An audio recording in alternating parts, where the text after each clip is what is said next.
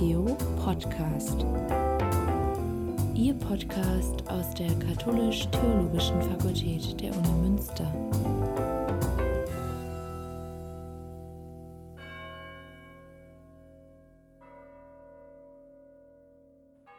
Dr. Rainer Töps ist Professor für katholische Theologie und ihre Didaktik mit dem Schwerpunkt Systematische Theologie an der Katholisch-Theologischen Fakultät der WWU. Er ist Gründer und Leiter der Arbeitsstelle für christliche Bildtheorie, theologische Ästhetik und Bilddidaktik. Caroline Stadtbäumer ist wissenschaftliche Mitarbeiterin in der Abteilung Systematische Theologie und ihre Didaktik.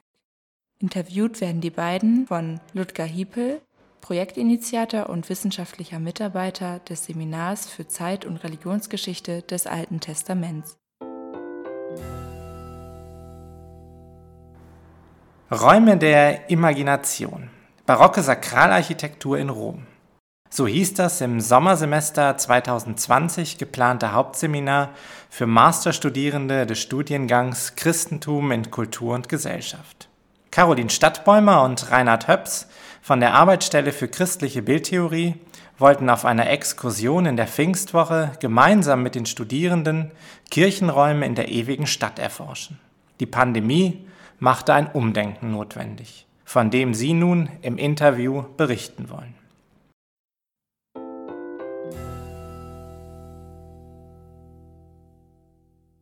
Eine virtuelle Rom-Exkursion. Geht das überhaupt? Was waren eure ersten Gedanken, als klar wurde, dass Rom ins Wasser fallen muss? Gab es Bedenken, ob es überhaupt möglich ist, so eine Forschungsreise in den digitalen Raum zu verlegen? Die großen barocken Bilderbauten, die David Ganz beschreibt, sind in der Realität überwältigend. Fresken, Skulpturen, goldene Ornamentik, Kuppeln sprechen all unsere Sinne an. Solche Räume kann man nicht vom Schreibtisch aus erleben, dachte ich. Es war wirklich eine große Enttäuschung, dass unsere monatelange Vorbereitung vergeblich war. Wir hatten die Promosförderung in der Tasche, Flüge gebucht und wurden von der Hochschule Sant'Anselmo in Rom erwartet. Eine Absage war für uns keine Option, also musste ein ganz anderes Seminar improvisiert werden um den Studierenden einen, wenn auch deutlich anders gelagerten Kompetenzerwerb anbieten zu können. Wir haben uns entschieden, die Herausforderung digitale Lehre wirklich aufzunehmen und das Seminar deswegen völlig neu konzipiert und die dazugehörige Exkursion in den digitalen Raum verlegt. Wir haben die Absage der Reise als Chance begriffen, die sakrale Architektur in Rom erlebbar zu machen, ohne die Kirchenräume zu betreten. Aus der Not wurde mit einigen Improvisationen eine Tugend. Mit zwei Generationen von Dozierenden für das Seminar waren wir im Teamteaching für die neuen Herausforderungen gut gewappnet. Rainer Töps kann auf ein breites Fundament von Lehrerfahrung und Forschung zurückgreifen, für das ich dann neuartige digitale Möglichkeiten der Umsetzung gesucht habe. Im Blick zurück auf die überraschenden Ergebnisse und die Produktivität war es eigentlich kein Plan B, sondern ein anderer Plan A, der in Ergänzung zu einer klassischen Exkursion als Reise vor Ort gedacht werden muss. Das Format konnte aus einer anderen Perspektive produktive Ergebnisse bringen und den Studierenden wichtige Kompetenzen vermitteln. Methodisch sollte das Seminar nun Chancen und Möglichkeiten technischer Erschließung von Kirchenräumen austesten. Ob und wie das römische Kulturerbe, also bildende Kunst und sakrale Architektur des Barock, digital vermittelt werden kann.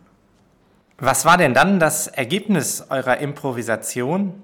Mit welchem konkreten Konzept seid ihr in das digitale Sommersemester gestartet? Räume der Imagination im digitalen Raum. Da gab es eine ganze Menge technisch umzudenken, Material zu digitalisieren und didaktisch neu zu konzipieren. Dabei musste nicht nur ausgetestet werden, wie man eine Raumerfahrung digital vermitteln kann, sondern wie man auch als Gruppe gemeinsam dann solche Raumerfahrungen diskutieren kann, ohne dass man sich dabei in dem Raum oder vor den Kunstwerken befindet.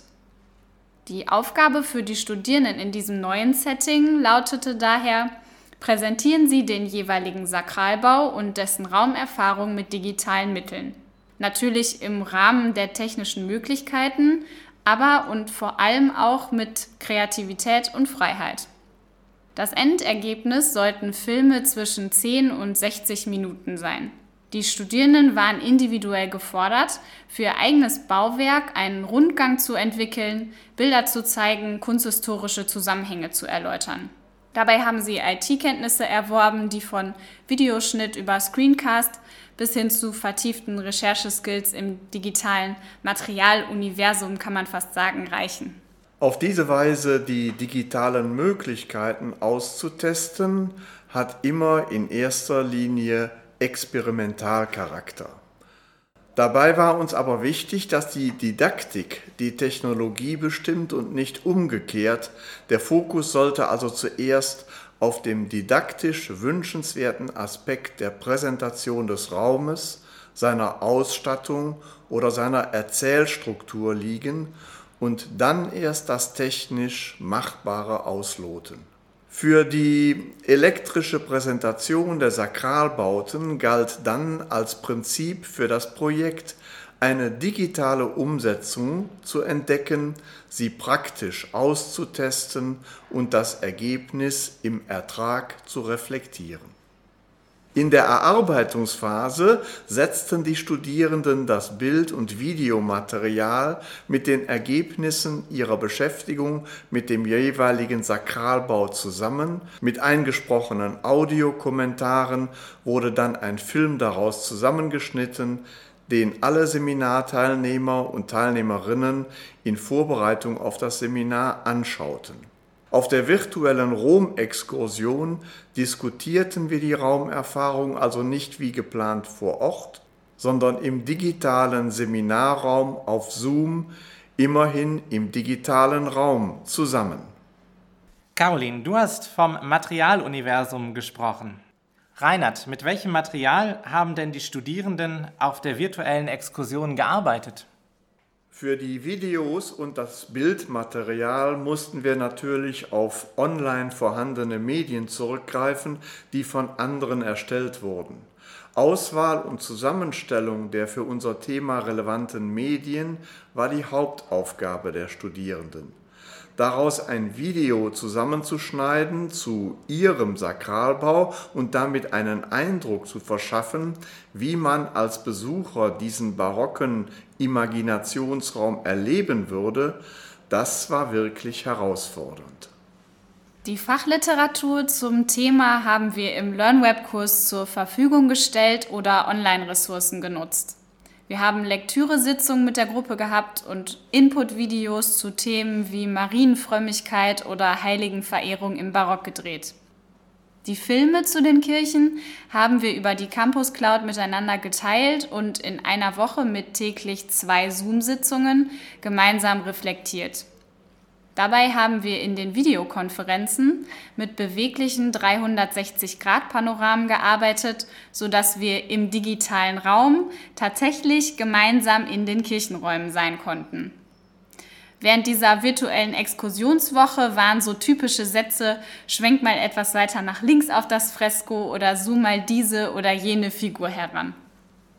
Jetzt sind wir aber neugierig. Wie sind die Filme denn geworden? Ist Kirche, ist Barock virtuell anders erfahrbar? Die Ergebnisse der Studierenden haben uns im besten Sinne völlig überrascht. Dass es überhaupt möglich ist, aus Fotos, Videos und Literatur ein Raumerleben künstlich zu erschaffen und dann digital zu vermitteln, das war gar nicht unbedingt klar. Die Filme sind so vielfältig geworden wie die Möglichkeiten, die es gibt, einen Raum digital zu präsentieren.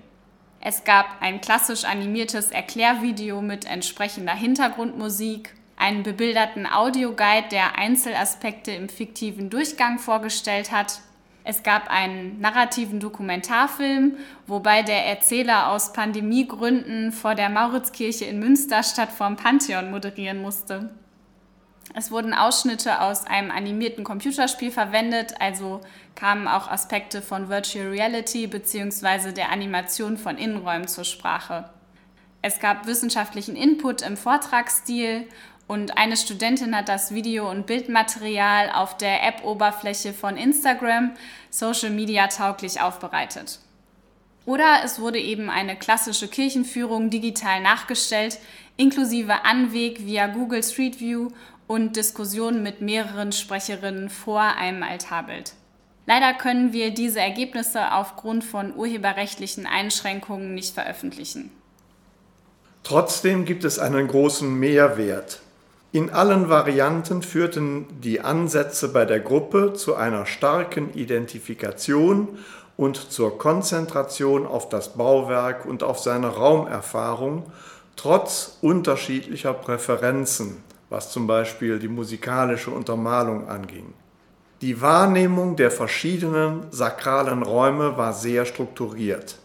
Während in der Realität wohl irgendwann die Eindrücke aus den vielen täglich besuchten Kirchen verschwommen, war das im Rahmen der virtuellen Exkursion nicht der Fall.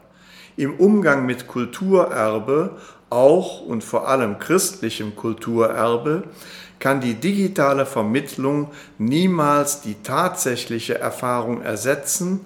Eine Betrachtungserfahrung ist schließlich ja auch eine körperliche Erfahrung aber sie kann zur Vorbereitung oder als Begleitung produktiv werden, wenn sie nicht im Moment der Betrachtung ablenkt, sondern die Fragen, die Anregungen schon vorher entstehen können.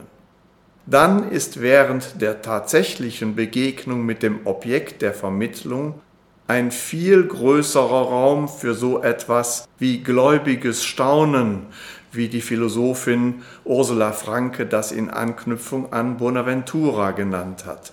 Und würden wir die Exkursion jetzt nachholen, hätte das Nachwirkung. Die gegebenenfalls sogar interaktive Bewegung in einem digitalen Raum lässt für Betrachtende eine Schwelle schwinden. Die Annäherung an den Raum beginnt schon, bevor der tatsächliche Raum besucht wird. Wie wichtig sind digitale Formate, wenn es darum geht, in der Gegenwart sakrale Architekturen und deren historischen und theologischen Gehalt zu vermitteln? Nicht nur die aktuelle globale Situation der Pandemie, sondern auch die Herausforderungen einer Gegenwart digitaler Transformation machen es notwendig, die mediale Arbeit mit Kirchenräumen zu vertiefen. Ihre virtuelle Vermittlung im Rahmen des technisch verfügbaren und möglichen Methodenrepertoires soll dabei jedoch immer nur als Ergänzung und niemals als Ersatz verstanden werden. Dennoch haben wir mit diesem Format der filmischen Präsentation den Versuch gewagt, Rezipienten einen dem tatsächlichen Raumerleben möglichst ähnlichen Eindruck zu verschaffen. Studierende konnten sich medial ausprobieren, die Kirchenräume inszenieren und erschließen. Durch ihre Präsentation wird die Raumerfahrung der Zuschauer der Filme noch stärker als bei einer klassischen Besichtigung des Gebäudes geleitet und beeinflusst. Es wird theoretisch nur gesehen, was gezeigt wird. Wir bewegen Rezipienten so und führen die Blickrichtung durch das Kircheninnere. Damit haben wir uns in dem noch relativ jungen Feld einer ziemlich zukunftsträchtigen Aufgabe bewegt, nämlich unabhängig von Zeit und Raum Kulturerbe verfügbar zu machen. Es werden Erlebnisräume analytisch zugänglich und so entsteht ein beträchtlicher wissenschaftlicher Mehrwert. Manchmal übersteigen die Möglichkeiten des Digitalen sogar die der Realität. Beispielsweise, wie schon gesagt, im Zoom auf Details wie ein einzelnes Gemälde oder Detail eines Freskos in einem überbordenden barocken Kirchenraum. Inhaltlich ermöglicht das eine Konzentration und Fokussierung, die in der Realität durch den meist erschlagenen Raumeindruck kaum im selben Maße gelingen könnte. Ein tolles Projekt. Gibt es denn schon Ideen für Folgeprojekte im Bereich Digitalität? Die gibt es. Auch wir sind gewissermaßen angefixt. Mit dem Seminar hat jetzt so etwas wie eine Testphase begonnen. Ab Oktober übernimmt nach Rainer Töpps Emeritierung Norbert Köster die Arbeitsstelle für christliche Bildtheorie und ein großes neues Projekt ist schon in Vorbereitung. Die digitale Vermittlung des christlichen Kulturerbes im Münsterland.